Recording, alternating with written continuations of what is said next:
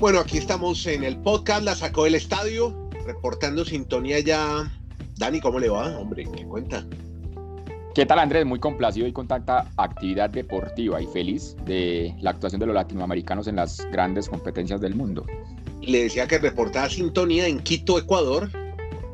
Me está oyendo una tía. Ah, bueno, ya, ya tenemos un muy buen progreso. ya, ahí está la tiana.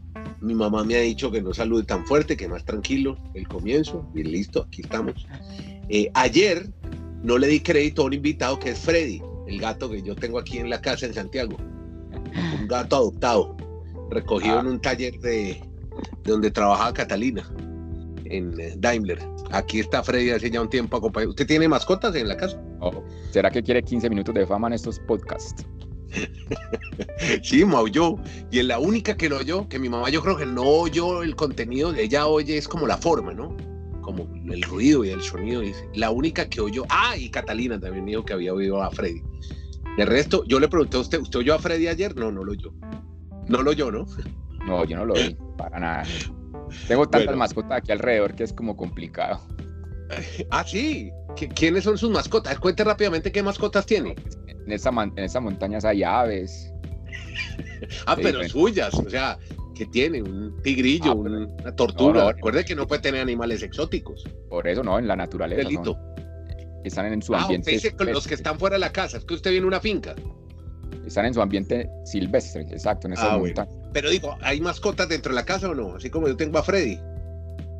Mm, mis sobrinos tienen unos pedecitos. El bueno, ya listo, ya a nadie le interesa. No, la gente quiere que hablemos ese hombre de, hombre de.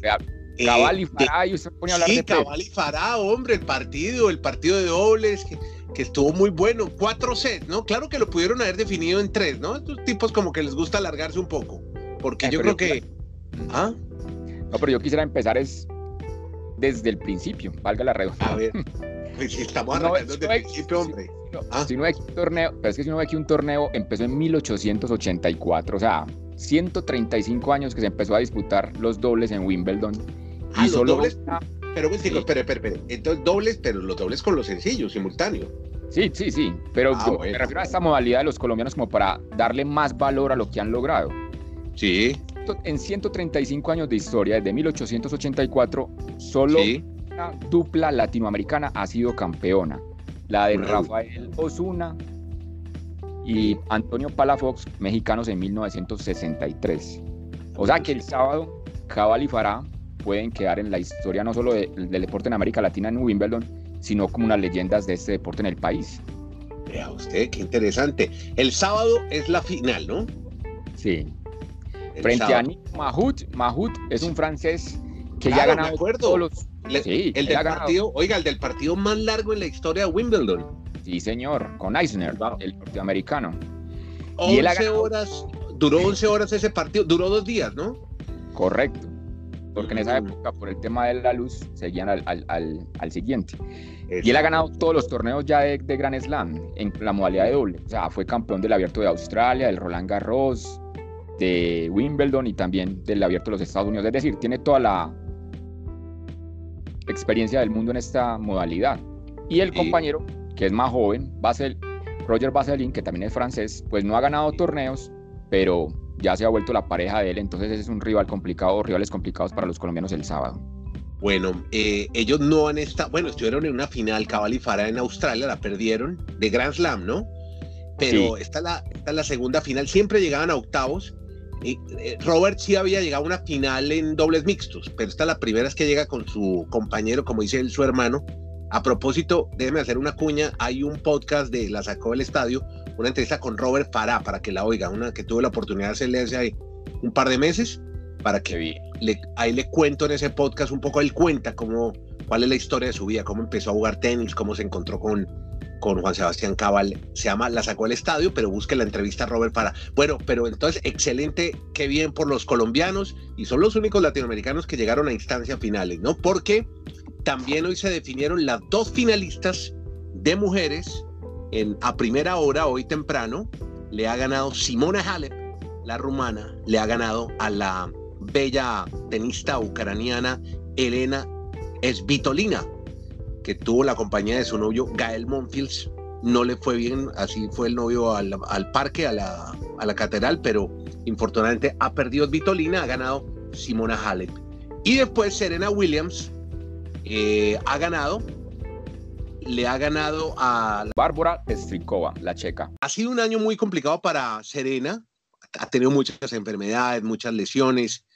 Eh, solo hasta, hasta hoy, 12 partidos hasta la semana pasada había disputado. La habían derrotado en Roland Garros el primero de junio, se quedó en Francia, estaba en un tratamiento médico y finalmente pudo entrenar sin dolor en preparación para Wimbledon. sí. Andrea, hay que recordar que ella tuvo el bebé en septiembre del 2017, la niña, se llama Olimpia, y fue un parto muy complicado. Fue por cesárea porque tuvo un problema en los pulmones. Ella dice que casi muere en, el parto y tuvo que después retirarse, obviamente, durante un año de la actividad del tenis. Y lo más llamativo que ella le protestaba a los organizadores del tenis es porque hay un requisito, un reglamento para ser más exactos en el tenis, que las mujeres, si se lesionan, no pierden su ranking, pero si son ah. madres, sí lo pierden. Y ella estaba obviamente enfadada con esa situación porque ya tuvo que volver prácticamente fuera de, las principales de las top 100 del mundo a volver a estos niveles y el sábado está ante esa posibilidad de igualar el récord histórico de Margaret Court, 24 títulos de Grand Slam. 23 títulos tiene hasta ahora entonces. Y, sería, y sería el primero como madre y esperemos que de pronto pueda celebrar con su niña Olimpia el día sábado ahí en la Catedral del Tenis en Wimbledon. 11 veces ha estado en una final en Wimbledon Serena la primera Simona y el único título que tiene Simona es eh, el abierto de Francia. Y entre las dos, 9-1 a favor de Serena Williams. Y los últimos Simona Halep. Los últimos cinco juegos los ha ganado Serena Williams. O sea, lo de Simona Halep es de esas jugadoras de ahora que llegan a ser número uno del mundo sin ganar ningún torneo de Grand Slam. Ella en octubre del 2017 llegó a ser la número uno del mundo y en, ese momento no había ganado, todavía ningún torneo de los importantes, de los grandes, hasta lo que usted reseña, el Roland Garros del año pasado.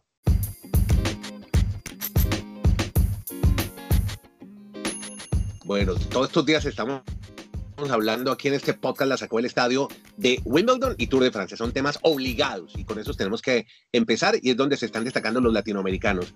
Porque hoy, sexta etapa del Tour de Francia, ganó un belga llamado Tuns.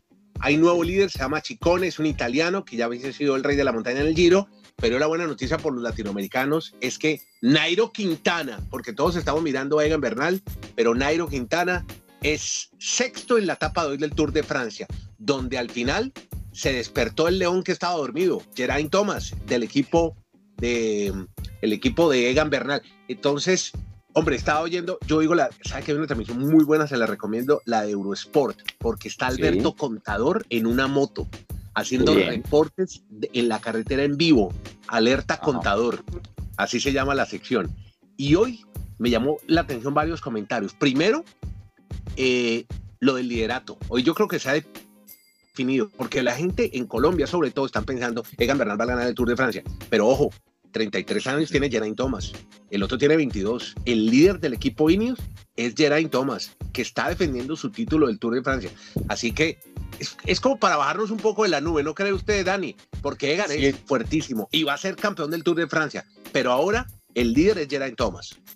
Estoy, totalmente de acuerdo con ese comentario, Andrés. Y hoy lo demostró Geraint Thomas. Aunque no se sacaron muchas diferencias al final, él fue el mejor ubicado y el que mostró, aquí estoy yo, yo soy el, capo, el que todavía mando y que soy el actual campeón del Tour de Francia. Y a Egan le, le toca esperar, obviamente porque apenas tiene 22 años.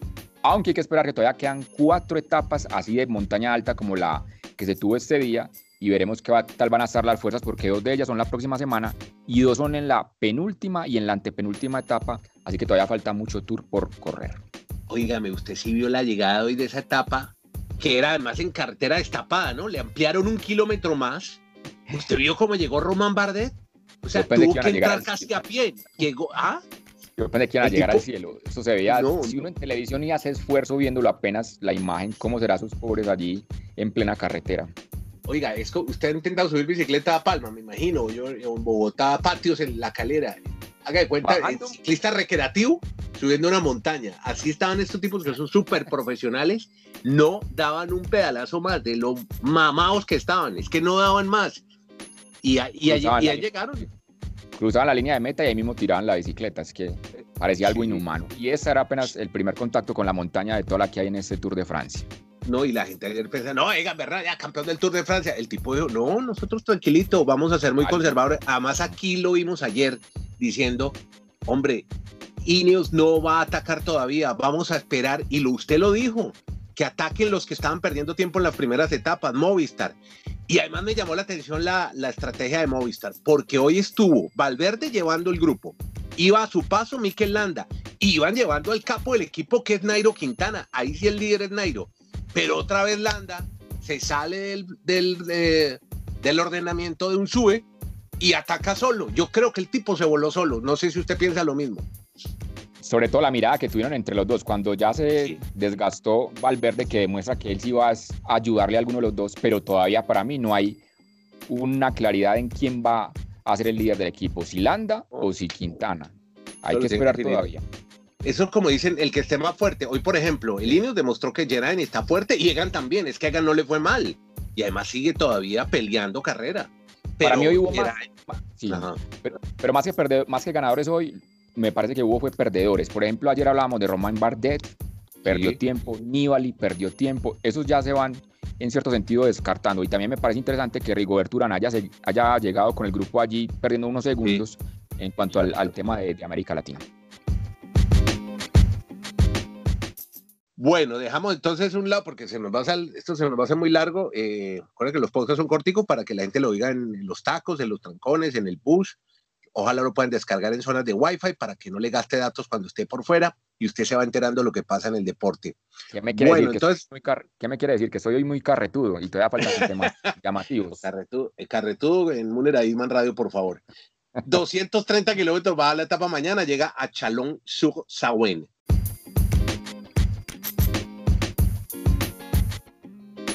¿Quién la sacó al estadio? ¿O la sacaron del estadio? ¿A quién sacaron del Erin Ibargüen. Ah, claro, claro. colombiana, saltadora de triple, que lo leía usted en su tweet, en un tweet, en Demar 13. Estaba usted impresionado porque hoy pasó una, hoy Catherine tuvo una antimarca personal. Sí, porque yo manifestaba que para mí iba a ser noticia el día que ella no ganara o que por lo menos no estuviera en el podio. Y llegó ese día, lamentablemente fue hoy, es la primera vez en 39 competencias que lleva en la Liga de Diamante en salto triple que no termina entre, los, entre las tres primeras. Sexto lugar. ¿No? Para, o sea, nunca, nunca había estado fuera del... Nada, tiene, tiene 35 victorias, dos segundos lugares, un tercer lugar y hoy que quedó en el sexto lugar en la competencia. Pero expliquemos allí, André, lo que usted dijo, que la sacaron del estadio.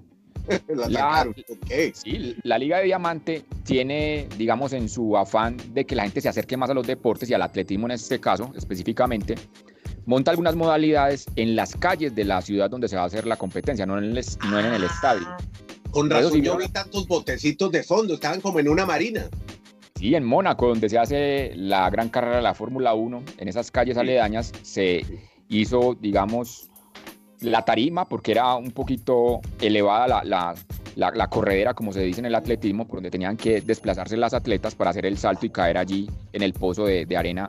y Así que podían saltar encima de un carro que estuviera parqueado. Y yo vi usted un botecito y son puros yates de multimillonarios, yates de 3, 4 millones de dólares ahí que los tenían en una marina. Eso era lo que se veía hoy en el paisaje, de fondo ahí en Mónaco. Entonces hoy se, notaba pues en las imágenes muy incómoda a Caterina Ibargüen porque no es lo mismo estar acostumbrada a la superficie natural donde se desarrollan los estadios, a esta improvisada, por así decirlo, donde el rebote a la hora de hacer el salto no era el mismo y le fue obviamente mal. A la que le fue muy bien fue a, la, chica roja. Pero Dani, le pregunto a usted qué vio, me imagino que vio la prueba, no sé cómo hace usted, tiene tres monitores porque esa hora está jugando cabal y para, y usted viendo a, Katherine Ibargüen saltando en la Liga de Diamante cuénteme una vaina, ¿eso, eso, eso influye en el rendimiento de un atleta? Es decir, a Katherine le puede haber ido mal porque la sacaron al parqueadero del, de la arena, del coliseo. Pues sin ser un especialista en el tema, sin ser un especialista en el tema, lo que uno puede notar es eso. O sea, la, la, la imagen toma ah, cada. Hable usted solito un momentico que Catalina me necesita un segundo. Hable usted. Dele, dele. La imagen, lo que uno puede ver sin ser un experto en la materia, es que el salto que hacen las atletas en ese sentido se movía mucho, digamos, la superficie en la que iban. Y para Caterina Ibarwen no era lo mismo que cuando está acostumbrada a hacerlo dentro de un estadio. Es más, a ella le va a caer en la historia que hace cinco años en Mónaco, en esa misma ciudad, fue su mejor salto, el de 15 metros 31 centímetros, que es su registro personal en el 2014. Y ahora, cinco años después, obtiene su peor marca, que no le dio ni para quedar entre las cinco primeras, saltando 14.33, y era muy diferente la superficie en, en, cuanto a dentro del estadio a lo que vivió hoy Caterine. Ah, ok, entonces sí pudo haber afectado. Ya para terminar, eh, vámonos con NFL porque hay una noticia bien curiosa y usted como storyteller de este podcast, contador de historias, que es fabuloso, además se encuentran unas notas buenísimas. Cuénteme la historia de un futbolista de los Washington Redskins que anda en, el, en los Sanfermines, que son estas famosas ferias que se hacen en Pamplona, en el norte de España, los Sanfermines, donde sueltan unos toros a la calle y unos locos van corriendo y los toros embistiéndolos y persiguiendo una fiesta medio salvaje, pero que había un futbolista de la NFL, un profesional metido allí. Así es.